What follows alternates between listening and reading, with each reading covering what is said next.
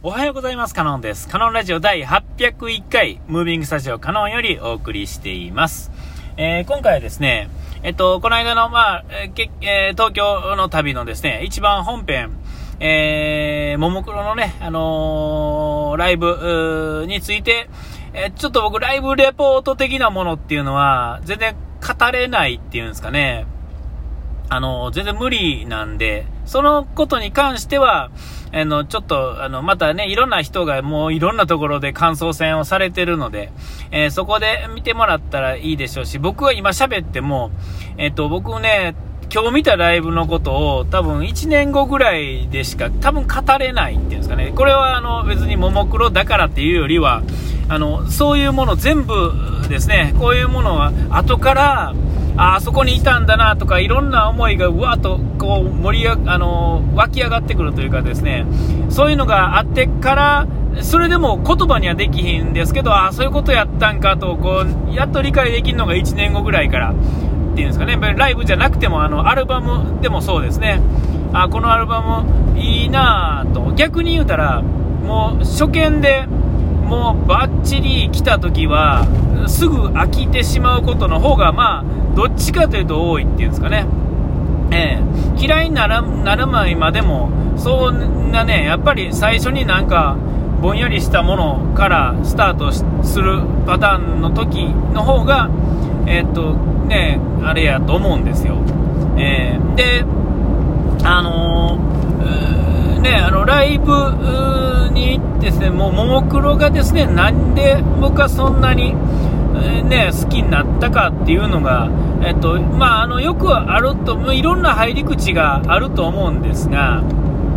ねあのー、もうこれ何回も喋ってるかもしれませんが、えっと、なんか可愛らしい女の子がフリフリを着て踊ってるのが気持ちいいというか楽しいっていうことではないんですよね。そもそも僕そういう世界って全然見たこと、見てないし、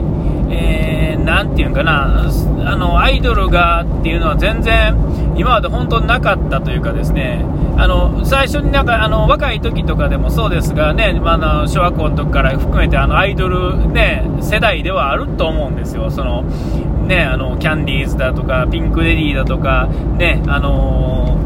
ね、そういうのから始まってね、松田聖子とかから始まってずっとそういう時代が、あの、いわゆる子供の頃やったんで、当然、まあ、その時にあの歌番組を見てですねあのねランキング番組を見てですねえーと、わーわーとね思ってたのはあるんですけどただ、まあ、テレビで映るから見てるってだけで別に写真集買ったりとかねなんとかっていうのもピンとこないっていうんですかね、えー、買ってる人いたりとかねいろいろありましたが、えー、買うまでじゃないなって写真集ってこう何何を見たいんだろうみたいなね。見て、まあ、ニヤニヤするっていうのはあるのかもしれませんが、そういう意味では、このももクロとかでもそうですが、一応、あの、推しとしてはね、黄色い人ですね、あの玉井しおりという人を推してはいますが、まあ、だからといって、えー、その、なていうんですかね、例えば顔面が好きとか、そういうことじゃないんですよね。えー、だから、そういう意味では、あの、そういう見た目からの、アイドル好きってことではもう根本的に僕はそうじゃないんだと思うんですよ、えー、じゃあ何が良かったんやっていうとやっぱりその歌詞の内容とそのねあの生き様というか何て言うんですかね。よくよく練られているわけですよね、えー、そのマネージャーが発端でえー、のどっちの方向性に持っていきますよっていうのがあるじゃないですか。例えばなですかバラエティー方に持っていくとか、えーと、もう完全に何て言うんですかねおお色気って言ったらあれですけどそっちの方に振るとかだからその路線を1回作ったらまあそれでいくと。でまあももクロはそのまんまを出すみたいなね、えー、そのまんまでいくみたいな感じで、えー、スタートしてさらにそこにえっ、ー、と、まあ僕世代のそのね、山下明っていうマネージャーが、僕の年齢的には1個下ぐらいだと思うんですけども、えっ、ー、と、その人が、その、その当時自分が楽しかったことをエンターテインメントとして彼女らにも企画としてまあ持っていくというかですね、えー、やっていって、で、今までの当たり前のことを全部、そんな当たり前のことを全部取っ払って考えていった先に自分の感動したいものは何だろうって多分考えて出していってる答え。えー、だから、だからこそこの、えー、巨大プロジェクトじゃないとこからスタートできてるところからで、えっ、ー、と、何でもない普通の女の子やったところからスタートする彼女らが集まって、えっ、と、そういうマネジメントしたことがない普通のおっちゃんが、あの、それをやってて、えっ、と、そこから組み上げていってる自由さからスタートできたっていうのが、本当に良かったんだと思うんですけども、結局その、ね、あの、最初はその、なていうんですか、その、可愛い女の子を、ね、なんとかっていう、そういうオタクの人たちが当然ついてくれないと最初がスタートできないと思うんですけれども、そこからスタートしていって、そういう普通のね、企画っていう、なんていうかな、そういうのから積み重ねていった、えっと、そのテクニックじゃないですが、もっと純粋に、その本当のエンターテインメントあの彼女らを使ったアイドルとしてのエンターテインメントを、えー、作り上げるにはどうしたらいいんだろう、こうね、老若男女関係なしに、ほんだらやっぱりあの応援っていうんですかね、えー、そういうのから始まってるんやと思うんですよ。えー、自分がこうあのやる気が出るというかですね。そういうのからだからこそこう歌詞とかなんとかからも全部そういうのがにじみ出てて実際もう応援歌しかないっていうぐらい、ももクロの歌は応援歌だらけなんですよね。えー、なんかその、いわゆる女の子の可愛らしい歌詞の歌っていうのはもうまあないんですよ。一見そういう風に見えてもそうじゃない歌詞の方がばっかりで。だからこそ、こう、なんでもない時に聞いた時に、その歌詞が逆に刺さるっていうんですかね。取り方が違って刺さるっていうんですかね。表向きに書いてある、その裏側に実は真実が僕は隠されてると、僕は、僕は勝手に理解してるっていうところはあるんですが、で、そこから、じゃあ、その、頭のいい人が、まあ、そういう風なテクニックを持ってですね、マネージメントしてきたら、誰でもそうなるのかっていうと、そこが、ももクロのすごいところでちょっと違っててですね、誰でもできないんですよね。あの、えー、っと、あの、やっぱりね、真ん中に立ってる桃田かな子っていう人は、やっぱりあの、僕はあの、推しは黄色い人ですが、桃田かな子っていうのはもう、なんていうんですか、もう、なんていうか、レジェンドなんやと思うんですね。その、ナチュラルにレジェンドな、あの人で、それはもう、今までの、ね、えー、その、初めてのももクロってやつ見てもらっても、ある程度わかると思うんですが、えっと、やっぱりあの最後の最後に放り出された時にあの国立での一言だったりとか、ねあのー、東京ドームの一言やったりとかそれぞれね、あのー、もう全くシナリオのないフリートークで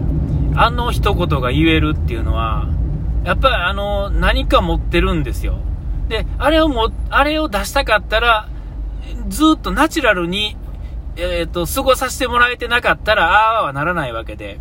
えー、ってことは、そのマネージャーの、その、えー、ね、手腕というかですね、どんだけ自由にさせて、どこまでが抑えて、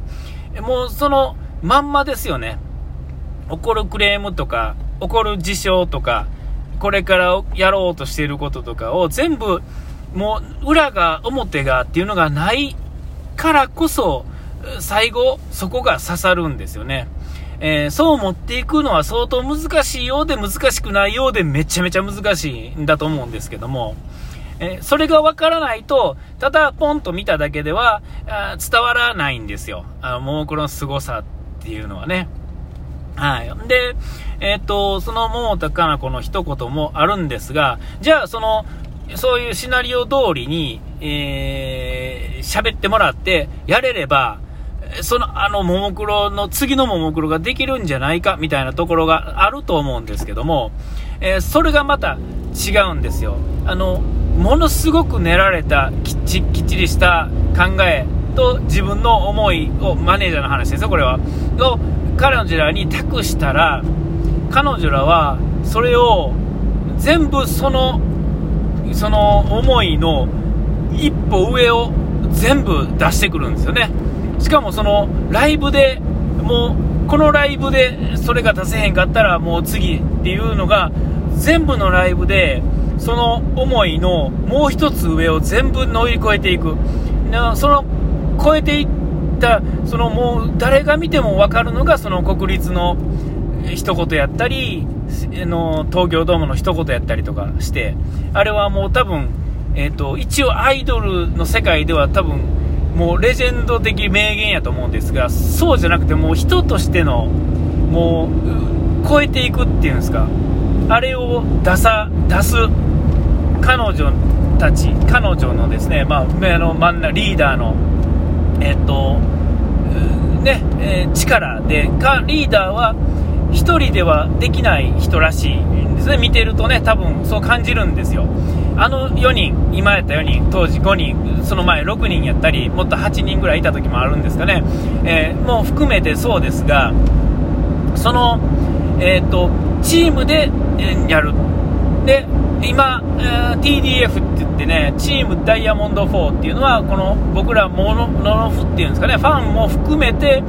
みんなで作るものでライブの、えーと、コールっていうんですかね、あれも全部そうですがあれも含めて、えーと、今度ファンがファンをまた呼ぶっていうんですかね、えー、あのパフォーマンス彼女たちのパフォーマンスだけではあかんと。でその全部が一致してさらにですねそれを全部乗り越えていく彼女たちの最後の一声最後のトリガーをいつも引いてくる桃田かな子っていうパワーがあのあのももクロを作ってるんだと、まあ、そんな風に感じた、えー、改めてのライブでしたね。はい、お時間来ました。ここまでのお相手はカノンでした。うがい手洗い忘れずに。ピース。